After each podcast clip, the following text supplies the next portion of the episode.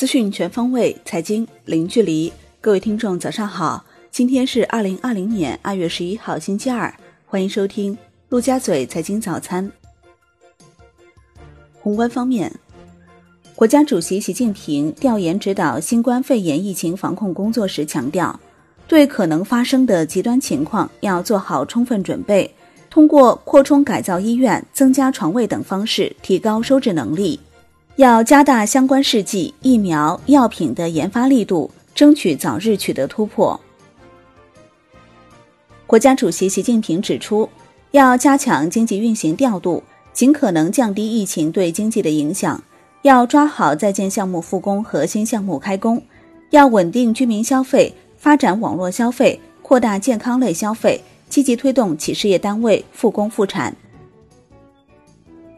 中央应对新冠肺炎疫情工作领导小组会议表示，继续把湖北，特别是武汉市等重点地区疫情防控作为重中之重，提高收治率和治愈率，降低感染率和病死率。中国一月 CPI 同比上涨百分之五点四，预期百分之四点八，前值百分之四点五。一月 PPI 同比增百分之零点一，预期增百分之零点二，前值降百分之零点五。央行二月十号开展七千亿元七天期和两千亿元十四天期逆回购操作。Wind 的数据显示，当日有九千亿元逆回购到期。国家卫健委建立省级对口支援湖北省除武汉以外地市新型冠状病毒肺炎防治工作机制，统筹安排十九个省份对口支援湖北省除武汉市十六个市州及县级市。最高法等四部门表示。囤积居奇、哄抬疫情防控急需的防护用品、药品等价格，严重扰乱市场秩序的，可以非法经营罪定罪处罚。全国人大常委会法工委拟将修改《野生动物保护法》，增加列入常委会今年的立法工作计划，并加快《动物防疫法》等法律的修改进程，加大打击和惩治乱捕滥食野生动物行为的力度。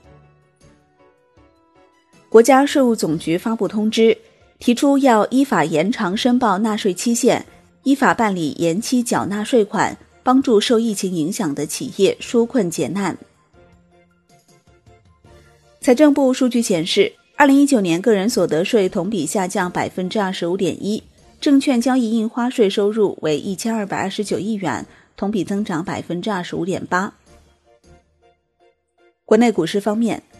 A 股震荡走高，连升五日，上证指数收涨百分之零点五一，深证成指涨百分之一点一，创业板指涨百分之一点三一。农业股、特斯拉概念先涨停潮，医药医疗板块严重分化，口罩概念大幅调整。两市成交近九千亿元，北向资金净流出三十二点七二亿元，连续两日净流出。中证五百股指期货 IC 二零零六合约周一价格出现异动，一百四十九手成交在涨停价格，性质上是空头平仓，一秒亏损四百九十二点二点，合计估算亏损约一千四百六十七万元。香港恒生指数收跌百分之零点五九，恒生国企指数跌百分之零点四七，消费餐饮股领跌大市，美团点评大跌百分之六。特斯拉纸巾概念逆势上涨，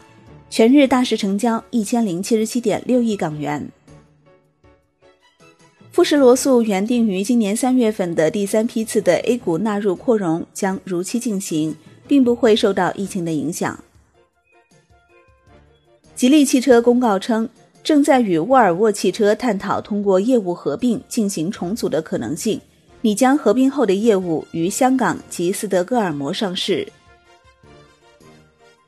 金融方面，银保监会财险部向中国保险行业协会等下发通知，指出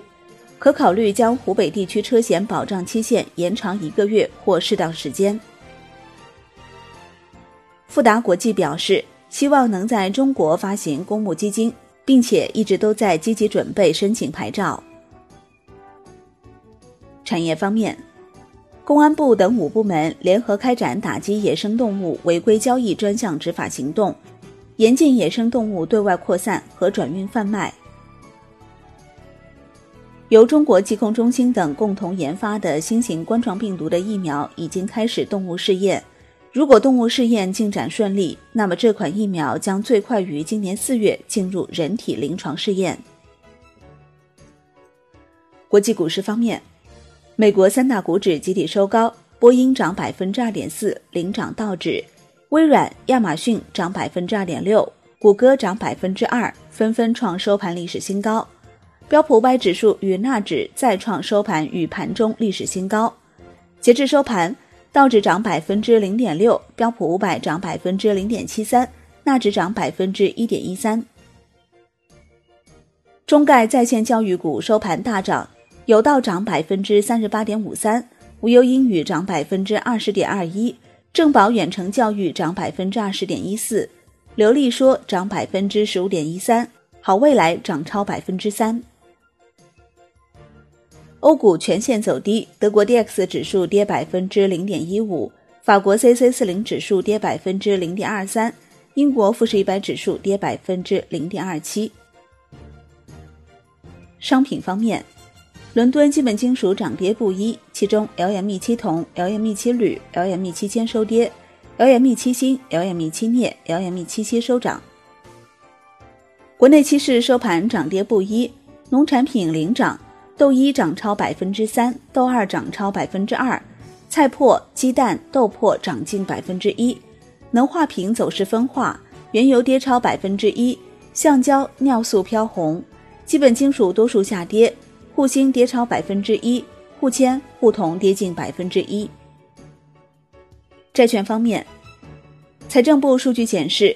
今年一月专项债已发行七千一百四十八亿元。占提前下达额度一点二九万亿元的百分之五十五点四。下一步要加快工作进度，加快建立专项债券的高质量项目储备。外汇方面，在岸人民币兑美元十六点三十分收盘报六点九八五三，较上一交易日涨七个基点。人民币兑美元中间价调贬九十五个基点，报六点九八六三。